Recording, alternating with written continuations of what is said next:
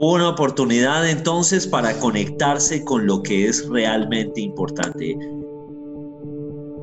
Es Jaime Andrade de la plataforma Thanks to You. Caracol Podcast presenta Amigos TIC. Segunda temporada. Buenos días, buenas tardes y buenas noches. Bienvenidos una vez más a un episodio de Amigos TIC, el podcast de tecnología, innovación, emprendimiento y transformación digital, que en el espacio de los podcasts de Caracol, de Caracol Radio, estamos todas las semanas entablando una conversación entre amigos un gusto saludar a arroba Didi Burn, arroba Mauricio Jaramil, arroba Santiago Pinzón G, arroba Jole Restrepo, caballeros y, yo saludo y, dama. Y yo saludo a la cámara.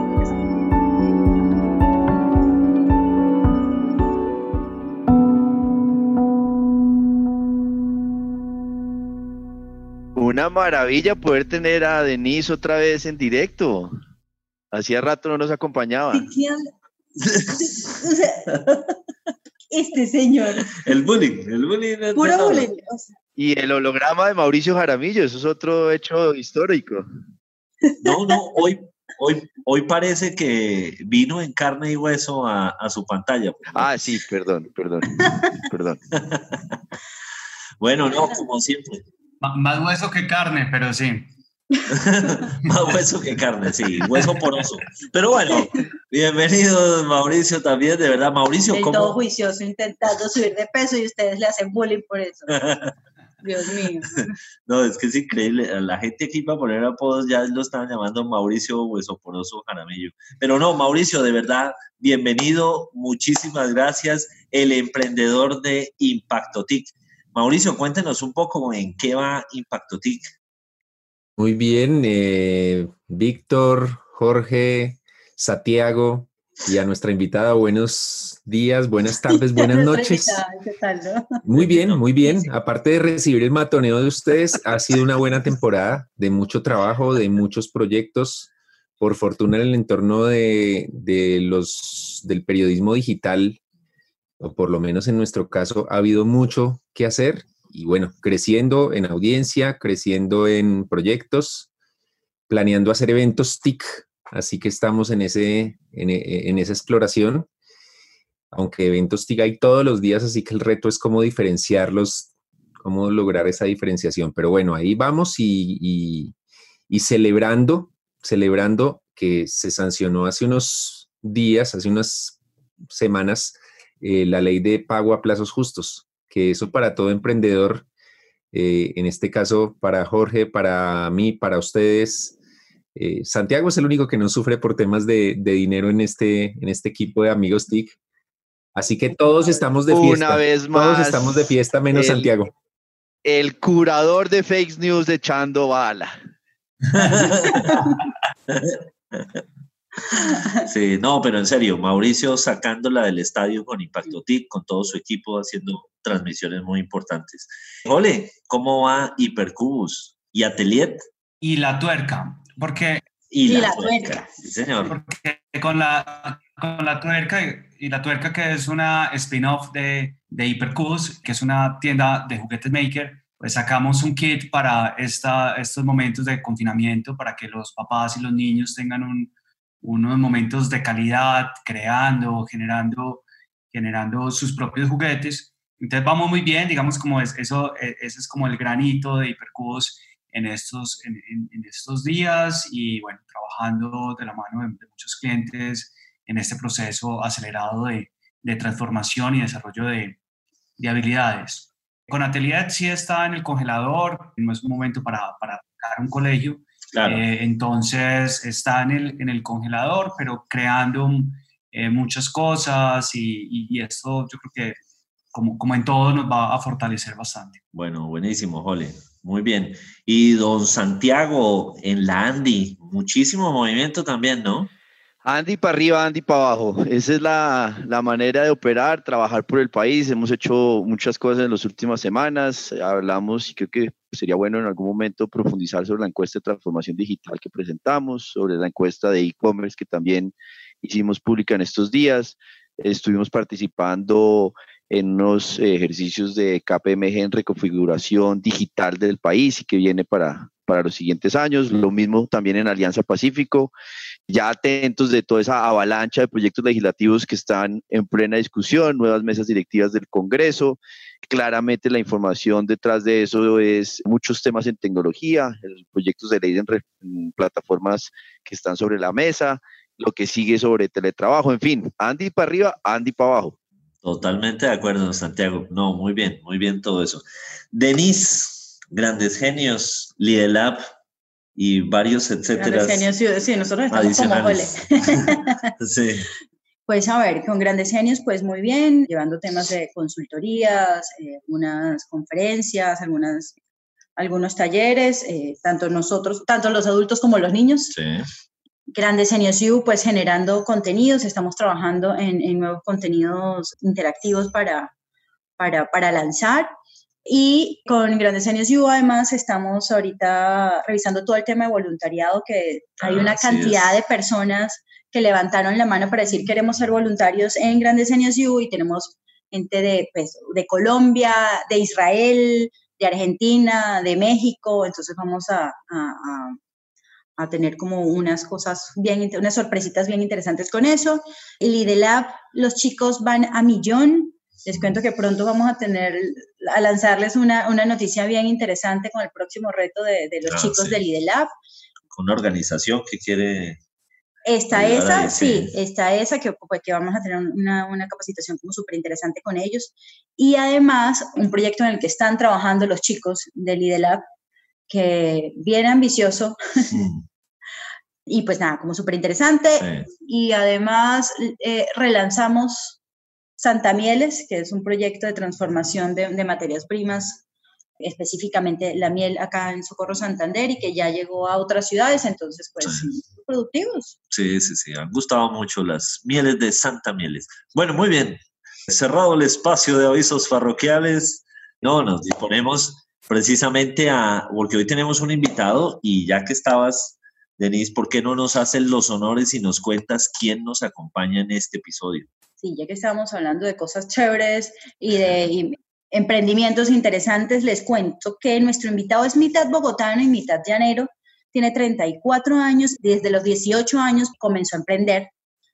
Mientras estudiaba ingeniería electrónica en la Universidad de los Andes, comenzó una empresa de medios publicitarios en Villavicencio debido a la carga académica y pues y a las exigencias de esta nueva empresa, decidió abandonar sus estudios y meterse de lleno en su emprendimiento Bienvenido a este mundo de los emprendedores sin título. Durante casi 12 años, esta empresa ofreció sus servicios de vallas publicitarias, producción audiovisual y guía turística impresa con un tiraje de 180 mil ejemplares al año en el Meta. Ojo. Y hace tres años se reencontró con Daniel Forero, a quien había conocido durante sus estudios en los Andes y comenzaron a pensar en una solución para el problema de las donaciones. Y de allí surgió la plataforma en la que están trabajando hoy, que es Thanks to You. Bueno. bienvenido, Jaime Andrade, uno de los cofundadores de Thanks to You. Thanks to You por venir. Muchas gracias a ustedes por el espacio. Bueno, Jaime, excelente. Pues yo creo que la, la, pregunta básica para comenzar es cuéntenos un poquito en qué consiste esta plataforma, esta iniciativa? Bueno, Thanks to You es la primera plataforma digital que le permite a cualquier persona ayudar a financiar causas sociales sin necesidad de hacer ninguna donación en dinero, simplemente interactuando con anuncios cortos de sus marcas favoritas. Por cada interacción que realizan con un anuncio, un porcentaje del valor de, de esa reproducción se entrega a la causa que elige el usuario. Entonces, de esa manera, cualquier persona, sin importar eh, los recursos que tenga o los medios de pago, puede ayudar a causas sociales. ¿Qué tipo de em, contenido es? Qué pena. No, no, no, está bien. Yo estoy acostumbrada, así que no se preocupe. Adelante. Era, era, sentí un, un, como un silencio muy largo. Pues, de pronto estoy muy acelerado, mucho café. mucho café. ese espacio. Pero, pero, pero me, me, surge la curiosidad, ¿qué tipo de, de, de contenido y, y, y, cómo haces para que ese contenido sea de interés de quien lo está viendo y no sean solamente un número más para la marca, como alguien lo vio, pero no sé, era un contenido para abuelitas y es un pelado de 14 años que lo está, que lo está viendo. Entonces, ¿cómo, ¿cómo es eso? Nosotros conectamos a tres lados. Están los usuarios, que son las personas que quieren ayudar a causas sociales. De hecho, una cifra muy importante, eh, en Colombia, 8 de cada 10 personas tienen intención de ayudar a una causa social pero solo una tiene los medios de pago y los recursos para hacerlo. Entonces se quedan millones de personas con las ganas de ayudar. Entonces conectamos a los usuarios, conectamos a las fundaciones, que son las que tienen sus grandes audiencias, que son las que tienen seguidores y necesitan recursos para sus, para sus proyectos. Y ahora sí nos vamos a los, a los anunciantes, que son quienes tienen su contenido para mostrar o sus anuncios y a cambio pues pagan por, por, por, por estos servicios de publicidad. Inicialmente nuestra plataforma era como un poco más dirigida, digamos que no contaba mucho con, filtros de segmentación, entonces los anuncios de las marcas se mostraban casi que a cualquier persona que entrara, sin importar quién, quién estuviera ahí, quién fuera el usuario. Hoy en día le hemos agregado filtros de segmentación que le permite a las marcas que sus anuncios solo se le sugieran a esos usuarios que cumplen con cierto perfil. Ese perfil puede estar eh, definido por edad, por género, por localización de la persona. Entonces puedo decir mi anuncio va solo para Medellín, por ejemplo. Lo escuchó hablar así y dijo, voy a decir Medellín. Yo creo que por ahí viene la, Sí, porque le escuchó el, le escuchó el, acento le dijo, yo voy a mencionar Medellín. El acento son, son, son cajica. O a Socorro, o a...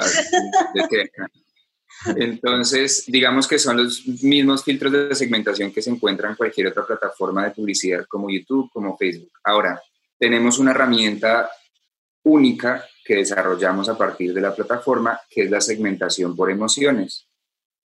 Entonces, si queremos llegar a personas que tienen sensibilidad emocional hacia temas de niñez, por ejemplo, o hacia temas de medio ambiente o de animales, podemos hacer que las marcas se conecten con esas personas. Y es una de las herramientas con la que logramos como, como coger el impulso que necesitábamos en la, en la plataforma en cuanto a ventas. De hecho, creo que esa es, no sé, no, bueno, no sé si es una de las razones por las que han logrado tener mayor impacto en, en apoyo a causas de, de, animales o en apoyo a causas, o sea, ese tipo de causas vi, eh, revisando eh, el sitio me di cuenta que son súper fuertes en eso, ¿no? Sí. Tienen una muy buena relación con fundaciones ambientalistas y animalistas. Claro, resulta que cuando comenzamos empezamos a lanzar causas con diferentes fundaciones y nos llamó muchísimo la atención que podíamos lanzar tres causas de, de, humanos, como le decimos nosotros, y una causa de perritos o de mascotas o lo que fuera, y la gente se iba toda por ahí. Y de hecho hicimos una medición y de toda nuestra audiencia, el 80% tiene sensibilidad hacia temas de, de animales. Le sigue, le sigue niñez, no, sí, le sigue niñez con un 72 o 73%, le sigue medio ambiente con 69 y le sigue empoderamiento femenino. Y de ahí para abajo hay temas como salud, como cáncer, como, bueno, el, el resto de categorías que tenemos. Entonces sí, al inicio nos resistimos mucho porque decíamos, no, pero ¿cómo, cómo vamos a, a... Queremos ayudar más humanos.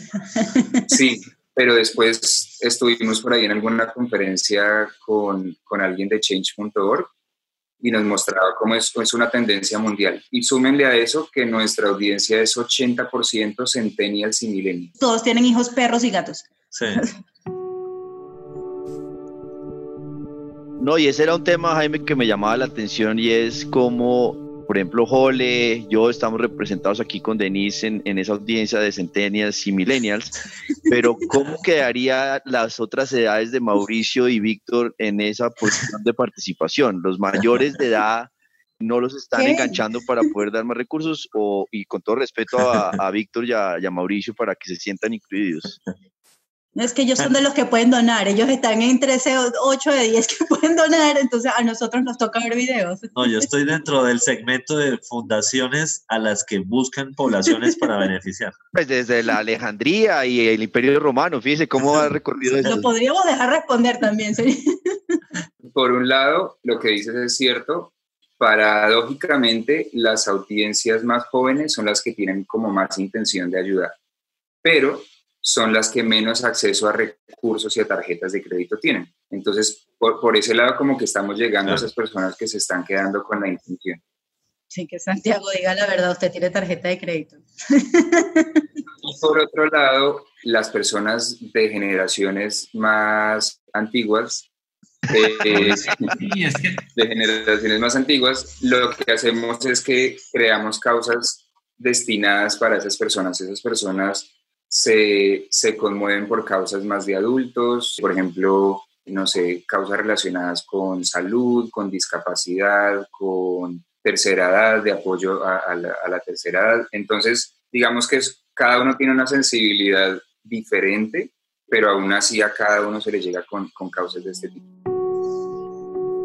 Una pregunta adicional porque me estaban interrumpiendo mientras que yo hacía... Ya hizo la punto uno, está haciendo una de Mauricio. La Mauriciada, a ver. ¿Qué tecnología utilizan? Porque estos emprendimientos sociales sostenibles tienen que combinar ese, ese back, por decirlo así, para que la gente entienda cómo hacen esta magia, que era lo que más o menos estaba tratando de explorar Jole, porque puede generar, pues, qué audiencias, cómo le llega. Entonces, ¿cuál es esa magia de tecnología porque es un gran ejemplo de emprendimiento social con transformación digital, pero ¿qué hay detrás de tecnología para esto? ¿Quiere saber cómo hicieron su, quiere, quiere su código? Él está diciendo que tienen una tecnología propia, usted le está pidiendo el código. La gente. Lo que puedas decir, Jaime. Bueno, La persona encargada de desarrollo de la plataforma es mi socio, él es desarrollador de software. Yo, yo tengo pues idea, pero no, no tan a fondo. Sé que está eh, desarrollado sobre Angular y sí, eso, eso sé. y ya, y le hemos venido como, como, como agregando algunas herramientas, por ejemplo, el, el reproductor que tiene se llama JW Player, es bastante flexible que nos permite servir los anuncios, realizar, por ejemplo, mediciones de solo le, solo le atribuyo al usuario la donación cuando ha cumplido el 100% del anuncio, entonces el reproductor envía una, como una notificación y una cantidad de cosas como técnicas, pero sé que está desarrollado sobre, sobre Angular y React. React es el front-end Jaime, hay muchas causas ya cargadas en la plataforma y hay muchas causas que han logrado la meta, que es, algo difícil en, plataformas de donaciones. Muchas se quedan en el comienzo con poquitos aportes. Aquí casi todos han logrado la meta o van por muy buen camino y estuve notando y funciona realmente bien. En, son anuncios que no son de cinco minutos, son, cosas muy breves de marcas que se han unido. Entonces, ¿cómo ha sido esa dinámica porque to You todavía no es tan conocido, pero está logrando una muy buena atracción. ¿Cómo han logrado convencer a las marcas colombianas de que se unan? ¿Cómo han logrado convocar a toda esta audiencia que ya está donando y que ya está logrando esas metas? Sí, bueno, la plataforma está construida básicamente como una plataforma de crowdfunding. Nosotros nos dimos cuenta que hoy en día las personas se enganchan a estas plataformas de crowdfunding básicamente porque están vendiendo historias. ¿sí? A diferencia de como estábamos acostumbrados antes a que llegaba una fundación y nos decía, done para salvar a las ballenas, acá me dicen, no, ayúdeme para salvar a la ballena que se llama, le ponen nombre y le ponen, crean un personaje y la gente definitivamente se engancha con esto. Entonces la plataforma está básicamente como, como ambientada en, una, eh, en un entorno similar a un crowdfunding, donde las personas conocen historias, se unen a esas historias que más los conmueven y hacen como, como sus aportes en tiempo viendo los anuncios para estas, para estas historias. Denis. Denis me cambió el nombre. Denise. Gracias, muy amable. Ahora sí. Así dicho. Entonces, Jaime, ustedes tienen una filosofía justamente de cómo hacer para que esas personas que quieran, que quieren ayudar y no pueden hacerlo porque no tienen los recursos, logren hacerlo a través de, su plataforma de una forma diferente y en este caso pues viendo los videos y, como decían además, chévere aprovecha y vea cosas que le van a interesar y apoye la causa que, que más lo mueve y todo eso. Pero en este punto ustedes solo están trabajando con, fundaciones, ¿ok? Quisiera saber si, si han pensado a futuro no trabajar solamente con fundaciones. Entiendo el tema de los certificados para las empresas, pero un poquito más allá también están esas, esas personas que quieren ayudar, ¿ok? Pero tampoco tienen constituida una fundación y hay causas muy, muy interesantes. Entonces, saber si lo tienen planteado en el futuro y si es así, pues, ¿cómo, cómo, cómo, cómo lo ves? Sí, y eso, y eso lo podemos enlazar un poquito con la, con la pregunta de, de Mauricio y es lo siguiente. La gasolina de nuestra plataforma son las marcas. ¿sí? Entonces, cuando empezamos con todo esto nos dimos cuenta que las marcas son muy cuidadosas por temas de reputación respecto a las causas a las, a las que se está dirigiendo sus recursos. Entonces, en este caso, tuvimos que restringir las causas para que fueran solo hechas por, por fundaciones, de tal forma que yo le pueda decir a un cliente como Bancolombia, su dinero no está yendo a cualquier persona, a cualquier, sí, como a cualquier persona, sino que está yendo a una Cruz Roja, a una fundación como Techo, a fundaciones legalmente constituidas.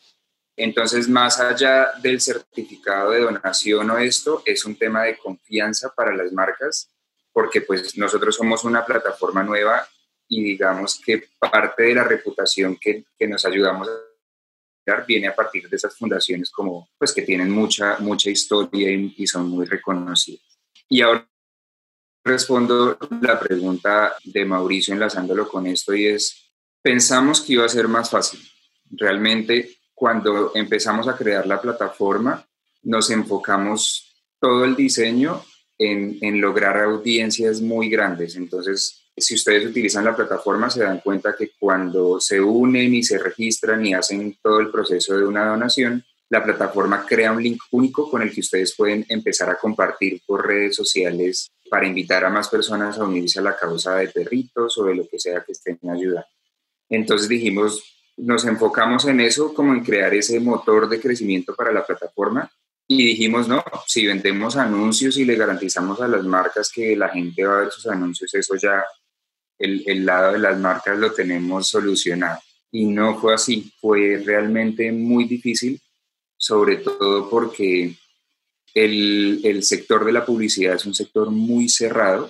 Ustedes saben que están las agencias, eh, las centrales de medios, entonces llegar a un mundo de esos sin contactos de ningún tipo es, es un trabajo bastante, bastante complejo llegar directamente, llegar directamente a las marcas también es difícil porque siempre lo sacan a uno hacia las, hacia las agencias, la mayoría. Entonces tuvimos que ya, no sé, dos, tres veces reconfigurar una cantidad de cosas en cuanto a tarifas, en cuanto al formato de anuncios, para adaptarnos a ese, a ese estándar de la, de, la, de la industria. Nos dimos cuenta y nos causó mucha sorpresa dos cosas. Primero, hoy en día la calidad de, la, de los anuncios, de, la, sí, de las entregas de anuncios que se hace, no es tan importante como el alcance. ¿sí? Entonces una, fundación, una agencia dice, este anuncio le llegó a un millón de personas. Si el millón de personas lo pasó y lo vio tres milésimas de segundo, no importa, pero eso le cuento. La calidad como tal de la interacción que yo como usuario estoy realizando con la marca no siempre se mide. Entonces pensamos que iba a ser de más interés para las marcas, pero no fue así. Están orientadas más como, como a volumen. Y lo otro que nos llamó mucho la atención. Ya podemos decirlo sin vergüenza, les tienen el cerebro lavado con, con, los números y siguen creyendo que los números son solamente la única forma de mostrar que... Un llamado ahí a las agencias de publicidad, ojo, valoremos sobre todo la calidad de los contenidos, quién lo está diciendo y no solamente los números. Eso, eso es cierto. pues ya que estamos hablando de la agencia, un saludo y seguramente estarán muy contentos con esta nueva ley de pagos justos, ya que, ya que no, son, no eran las que más justo pagaban, así que qué bueno que, esto les Sí, esto es, cierto. es bastante cierto. Y lo otro que, que les quería contar que nos sorprendió mucho, que eso nos toca a todos los emprendedores, es que escuchamos a muchas marcas hablar de innovación. Todas son innovadoras, todas, todas son innovadoras. Y la realidad es que es una innovación, es una innovación tramposa, porque cuando, cuando llega tecnología afuera, ¿sí? probada afuera, que ya funciona y una empresa colombiana la, la implementa, eso no es innovación, ya está probada afuera, cero riesgo porque ya funciona en otro lado. Pero cuando cuando nos ofrecen tecnología o innovación realizada aquí en Colombia, ahí sí ya no esperé a ver quién más lo hace para yo poderme meter. Entonces también nos, también nos, nos sorprendió eso, pero digamos que ya hemos venido como, como sobrepasando todos esos obstáculos por el camino. Jaime, ¿usted ya contactó a la Fundación Andy? Eh, no, no, no, no y que aproveche que Santiago le está diciendo que contacte a la Fundación Andy. Usted solo le dejo ese dato. Le creo, le creo que sería muy bueno que hablemos de eso porque estamos haciendo muchas cosas desde la Fundación Andy y tenemos conversaciones con otras fundaciones y, construyendo sobre la, la reflexión de Anais, cómo se está manejando eso en las regiones, porque veo que hay digamos, participación y, un ejercicio mayoritario Bogotá, pero ¿cómo lleva uno esto a que las regiones se manifiesten? Y por eso conecto con Fundación Andy. Nosotros tenemos un programa que se llama Vamos Colombia y hemos hecho varias intervenciones en zonas como San Vicente del Caguán, como Chaparral en Tolima, en eh, Quibdó, en diferentes sitios que llevan diferentes causas. Por ejemplo, la Cámara de Industria Digital lo que hemos hecho es ayudar a las bibliotecas de esos lugares donde el conflicto no tenía digamos, la capacidad de ayudar a los niños. Entonces, ahora le estamos metiendo lo digital, pero quería conectar esa conversación de Fundación Andy y los territorios. Obviamente, digamos que una fundación que está en Bogotá es mucho más fácil de contactar, tiene una cantidad de facilidades en cuanto a la parte administrativa, pero intentamos que las fundaciones con las que trabajamos tengan también impacto en otras zonas del país. Entonces, fundaciones como Techo, como Cruz Roja, como incluso las mismas de los, de los, de los animales, no solo puede que estén en Bogotá, pero su impacto es en otras ciudades. Entonces, sí hay una participación mayoritaria de, fundaciones en Bogotá, creo que la mayoría, pero el impacto tratamos que se haga en todo el país. Bueno, una pregunta, si me permite, Jorge, a mí también me gustaría. no, gracias. Las, las fundaciones están en una carrera por hacer fila, por entrar, ¿cómo manejan? Pues yo, me, yo pensaría que las fundaciones tendrían una ansiedad por participar pues masivamente en, en una plataforma como estas. ¿Cómo es la actitud de las fundaciones? Bueno, inicialmente, pues como todo lo que trae algo nuevo, un poquito como de, como de, no desconfianza, sí, como, como esperé a ver cómo, sobre todo las grandes, porque pues por temas de reputación. De hecho, en alguna ocasión alguien de una fundación muy grande, una organización mundial, nos dijo, es que me da, me da miedo meternos, nos da miedo meternos porque puede canibalizar a nuestros donantes en dinero. Y nosotros le decíamos, no, la realidad es que ustedes tienen en Colombia 500 mil seguidores, de los cuales el 0.000001 tienen capacidad para donar. ¿Sí? El resto es gente que simplemente sigue las causas y dice, ay, chévere algún día poder tener eh, tarjeta de crédito o recursos para donar. Entonces... Ese soy yo ya cuando, ya cuando, cuando empezamos a trabajar con las fundaciones se dieron cuenta que era una forma de monetizar a toda esa audiencia que lo sigue, que muchas, hay, hay fundaciones que tienen miles y miles de seguidores eh, y monetizan a esa audiencia que igual no estaría aportando dinero de, de otra manera. Y esos que ya aportan, el que aporta 100 mil o 200 mil pesos mensuales a una fundación, no va a decir voy a dejar de aportarlos para ver un par de anuncios. Entonces no, no, no, no, no tenía conflicto. Y respondo la pregunta. Nuestro servicio es gratuito para las fundaciones, entonces efectivamente hay muchas fundaciones que quieren lanzar, que quieren lanzar causas con, con nosotros. No tenemos ni comisiones ni tarifas, nada. Para las fundaciones es 100% gratuito. Entonces, si hay muchas fundaciones que quieren lanzar, nosotros como que tenemos mm, como un listado de fundaciones que se han venido registrando y lo que hacemos es que a medida que entra presupuesto de anunciantes vamos activando nuevas causas. No, nos contabas que una de las, de las proyecciones es, salir un poco de Bogotá y ser como más eh, Colombia, pero luego, ¿cuál es el, el, sueño? ¿Hacia dónde se proyectan? ¿Cuál es ese gran sueño de ustedes como emprendimiento social?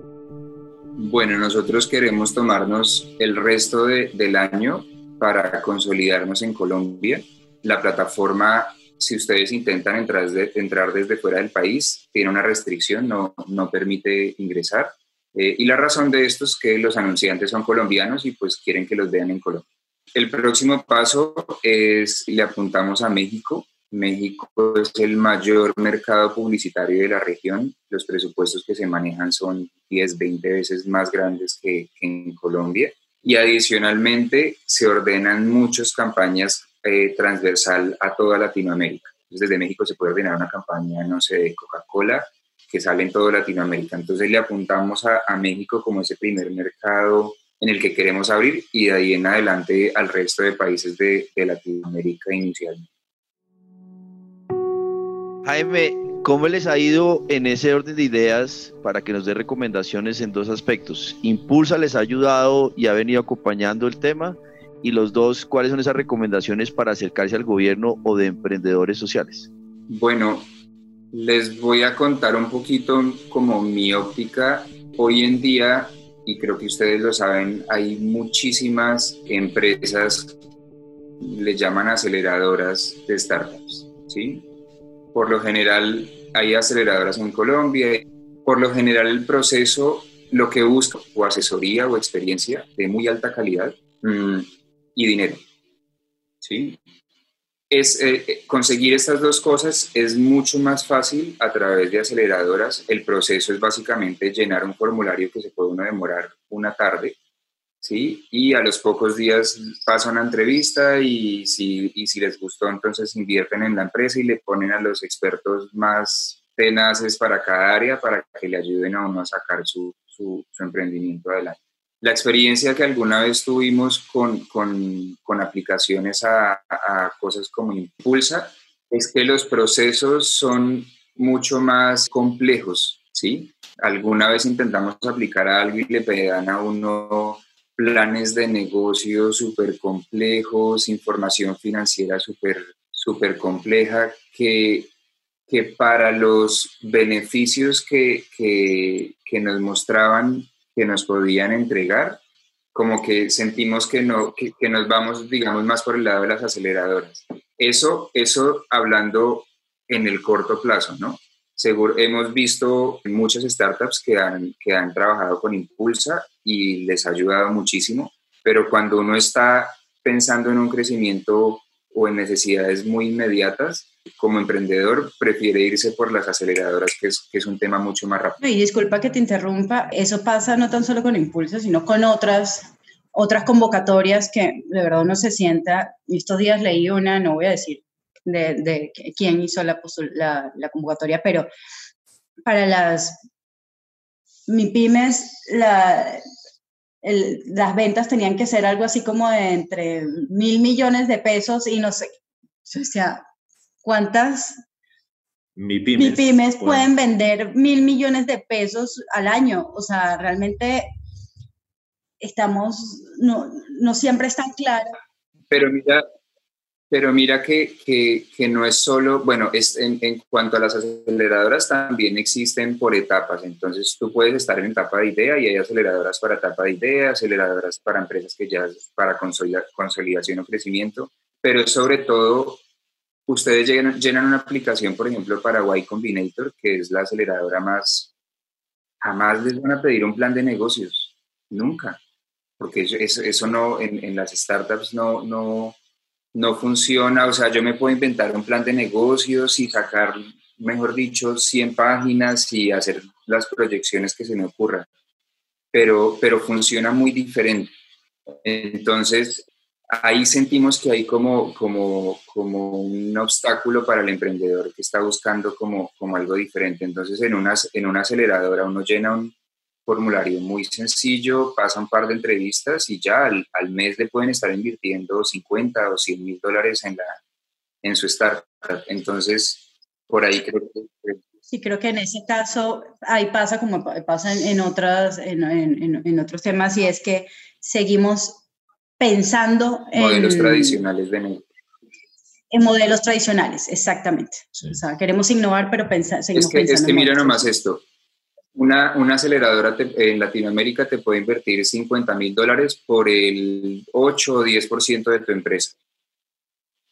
Puede ser una empresa en etapa de ITEA o en etapa muy temprana, ¿sí? que ellos le llaman como que está como en pre-semilla, le dicen, ni siquiera semilla, pre-semilla si tú intentas, en ese caso, están valorando tu empresa en 500 mil dólares en una etapa de idea. Si tú intentas hacer una valoración financiera muy, muy compleja con un, a través de, la, de un informe financiero de una startup, que te va a dar que la startup vale 10 millones de pesos, porque el, las proyecciones no, no te va a dar. Entonces es como un chip diferente. ¿sí? que, le falta de pronto impulso a conectarse con, ese, con esa parte de. Bueno. Adelante, Mauricio. De todos, pregunta final de todos.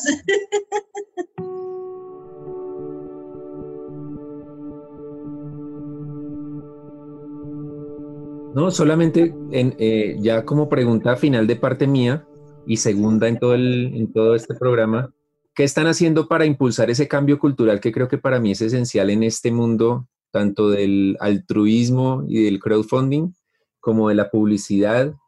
Están dándoles métricas diferentes a, las marcas que por fin se unieron, están premiándolas con algún beneficio adicional, además de la visualización de la gente? ¿Cómo, ¿Cómo están impulsando ese cambio cultural que necesita darse para que no pase lo que usted contaba con las centrales de medios y las agencias y todo esto? Bueno, nosotros pasaron dos cosas que, nos, que, sentimos que nos puede ayudar a impulsarnos bastante. Lo primero es, han escuchado el boicot de, de Facebook, ¿sí?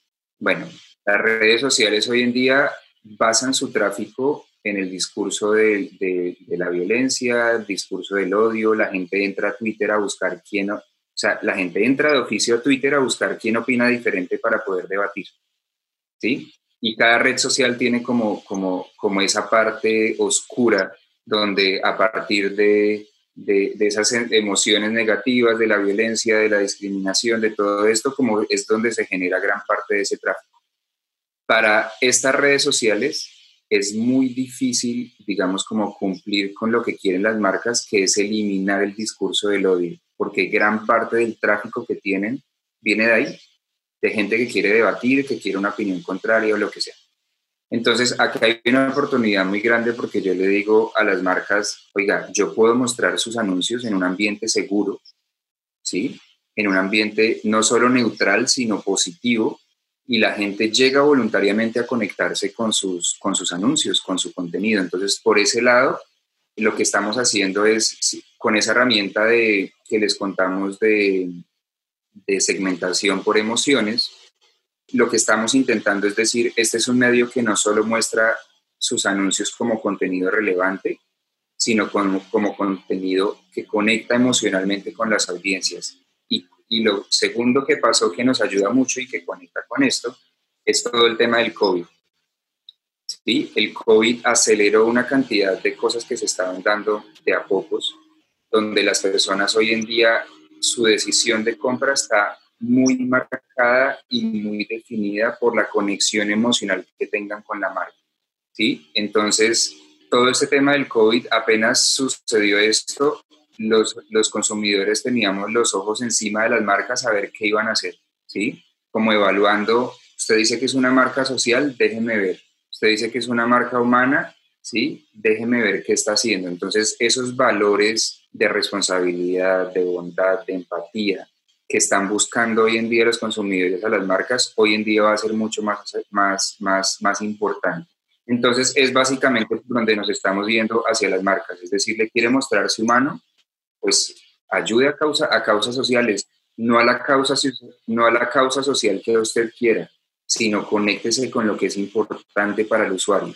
Si son los perritos, perfecto, me conecto con eso. Si son los abuelitos, si son lo que sea. Entonces es, es por ese lado. Una oportunidad entonces para conectarse con lo que es realmente importante. Es Jaime Andrade de la plataforma Thanks to You. Una oportunidad para que se conecten quienes quieren ayudar con quienes pueden obtener esa ayuda. Jaime, muchísimas gracias y a todos nuestros oyentes les recordamos que estamos en todas las plataformas y nos vemos la próxima semana aquí en Amigos TIC. Encuéntranos en Instagram como arroba caracol podcast. Envíanos tus mensajes y comentarios.